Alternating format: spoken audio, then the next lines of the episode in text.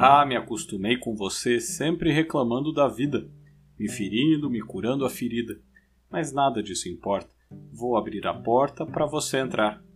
Mesmo sem mesóclise, a gente sabe de quem a Rita ali está falando, do doce vampiro. No caldo da sopa de hoje, o dia do arrego, um pouco de fanatismo e aquele inesquecível setembro.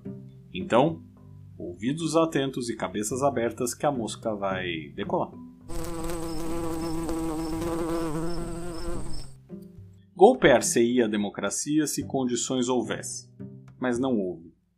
Muitos dos apoiadores de Bolsonaro foram às ruas no dia 7 de setembro com a sensação de que depois daquele dia o país não seria mais o mesmo.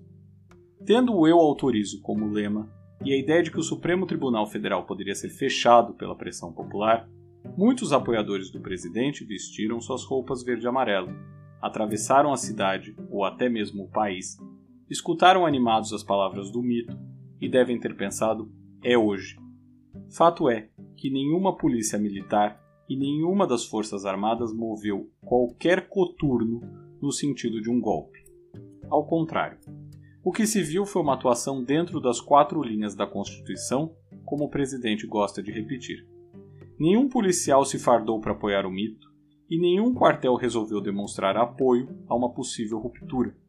Mas ainda assim, aqueles que viram as ameaças duras do presidente Bolsonaro em Brasília e na Paulista podem ter ficado com a sensação de que a coisa estava começando a ferver. Como colocado na Mosquinha, episódio extraordinário deste podcast para tratar das manifestações do dia 7, e que se você ainda não ouviu, ouça, Bolsonaro cruzou o Rubicão naquele dia. Falou grosso contra o Supremo, especialmente contra o ministro Alexandre de Moraes, e ameaçou não cumprir mais ordens judiciais, o que por si só é tido como crime de responsabilidade, ao atentar contra a independência e a harmonia entre os poderes. Começou então uma avalanche de declarações contrárias às ameaças do presidente. O presidente do Supremo, o ministro Luiz Fux, disse com todas as letras que descumprir ordem judicial é crime de responsabilidade, o que pode levar à abertura de um processo de impeachment. Partidos reuniram suas executivas e muitos decidiram por apoiar a abertura de processo para depor o presidente. O dólar subiu, a bolsa caiu. Para piorar, caminhoneiros resolveram fechar estradas, o que até pode demonstrar alguma força do presidente, mas é um desastre para a economia do país que já está em crise. Bolsonaro então recuou a primeira vez ao pedir aos caminhoneiros que liberassem as estradas. Eles, que haviam sido insuflados durante semanas para apoiar o dia D bolsonarista, chegaram até a desacreditar na veracidade da mensagem de áudio que receberam. Depois elogiou a China em evento dos BRICS, bloco que reúne Brasil, Índia, China, Rússia e África do Sul. Disse textualmente que a parceria com a China tem se mostrado essencial para a gestão adequada da pandemia no Brasil, tendo em vista que parcela expressiva das vacinas oferecidas à população brasileira são produzidas com insumo originário da China. Uma fala que vai totalmente na contramão de tudo o que ele vinha dizendo desde a campanha de 2018 e, sobretudo, após o anúncio de João Dória da parceria do Butantan com a chinesa Sinovac para produzir a Coronavac. Por fim, o presidente chamou Temer para ajudar a pacificar os ânimos. Falou com Alexandre de Moraes por telefone, disse que tudo que falou na terça-feira foi no calor do momento e lançou uma carta à nação que basicamente contradiz não apenas o que Bolsonaro disse na terça-feira, dia 7, mas quase quem ele mesmo é. Não precisou nem haver ali uma mesóclise para percebermos que não há nada do mito naquelas linhas. Mas por que tudo isso? É nítido que o bolsonarismo tem diminuído. À medida que a pandemia foi se agravando, que a economia foi dando sinais de piora, e que tudo o que se acreditava de liberal sobre Bolsonaro em 2018 foi se mostrando uma mentira, o presidente foi se tornando cada vez mais refém de um discurso agressivo que agradava apenas a parcela de seu eleitorado mais radical.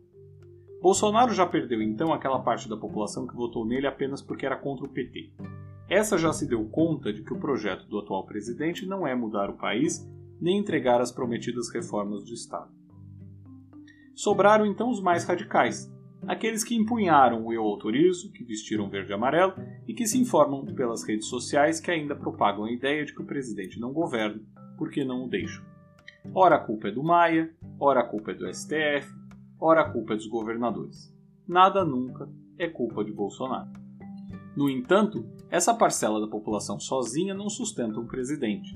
As manifestações foram menores do que as previstas e fechar a estrada é mais danoso a ele do que deixar as mercadorias circularem. Afinal, ninguém quer desabastecimento, mais inflação e mais desemprego, não é mesmo? Assim, sem um apoio efetivo das Forças Armadas e das polícias estaduais, com manifestações aquém do esperado, sem apoio de parte dos antipetistas que deram a ele um mandato e perdendo o apoio dos empresários do mercado, Bolsonaro e bolsonaristas próximos a ele devem ter se dado conta de que o caldeirão começava a esquentar para a possibilidade real de abertura de um processo de impeachment. E ainda que o presidente da Câmara, Arthur Lira, não dê nenhuma demonstração nesse sentido, o centrão que ele integra e que hoje sustenta o governo Bolsonaro no Congresso quer mais cargos, mais orçamento, mais emendas, não mais instabilidade. Não interessa nem aos políticos, nem ao mercado, nem aos empresários a manutenção desse clima efervescente. Interessa então a quem? Aos fanáticos, que acreditaram que dia 7 era o dia da virada. Mas esses sozinhos não manteriam ali. Então Bolsonaro teve que recuar. O problema é que esse recuo faz ele perder essa parte mais fanática que já começou a criticar o presidente pelo dia em que ele desmentiu tudo o que vinha dizendo. O que deve se ver a partir de agora, não nos enganemos, é um retorno de Bolsonaro às falas mais duras. Mas quem acredita no menino que toda vez fica dizendo que o lobo está invadindo o pasto quando não há lobo nenhum, hein? Ninguém.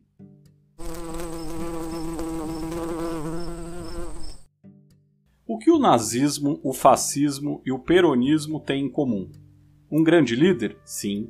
A personificação do movimento em uma pessoa apenas, sim, mas para além disso, ainda que o nazismo tenha como maior símbolo Adolf Hitler, que o fascismo tenha Benito Mussolini seu maior expoente, e o peronismo deva seu nome a Juan Domingo Perón, o que pode ser traçado como um paralelo entre eles é sua capacidade de continuar tendo seguidores mesmo depois do fim do regime que os nomearam.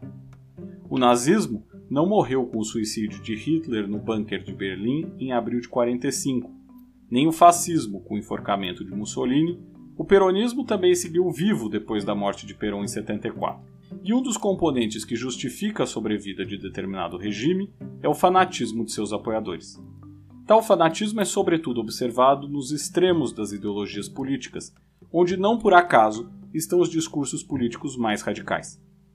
É difícil pensar que Geraldo Alckmin, por exemplo, que passou a ser reconhecido pela alcunha de picolé de chuchu, seja capaz de mover multidões por suas falas.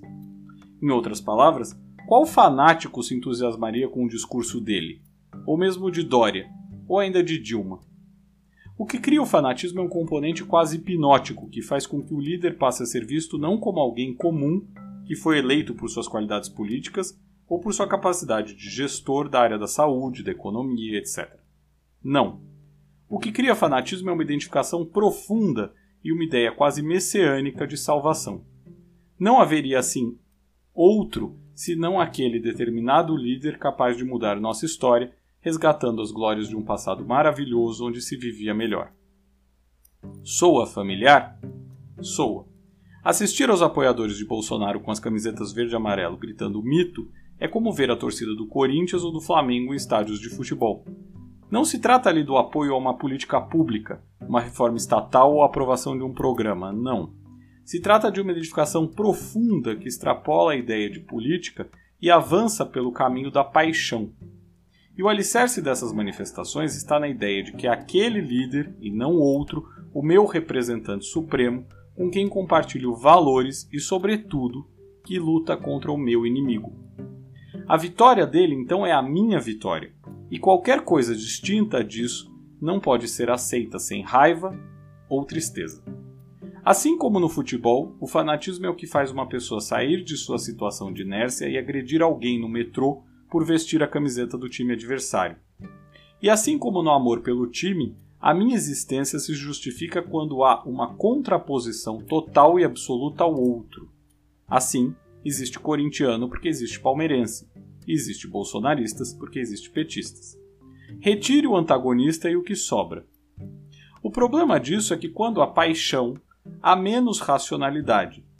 Não há argumentos capazes de convencer alguém que está motivado por emoções, e elas costumam durar mais. Ou seja, o bolsonarismo deve durar mais do que Bolsonaro.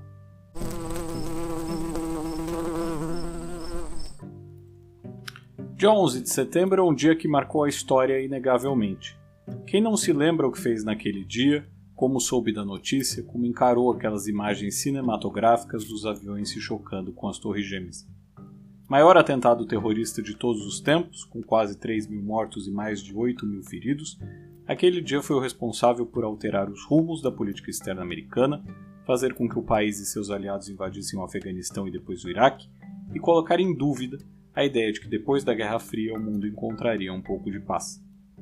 Talvez seja o exemplo máximo da teoria de Samuel Huntington, formulada no início dos anos 90, que afirma estar nas identidades culturais e religiosas as fontes de conflito após o fim da União Soviética.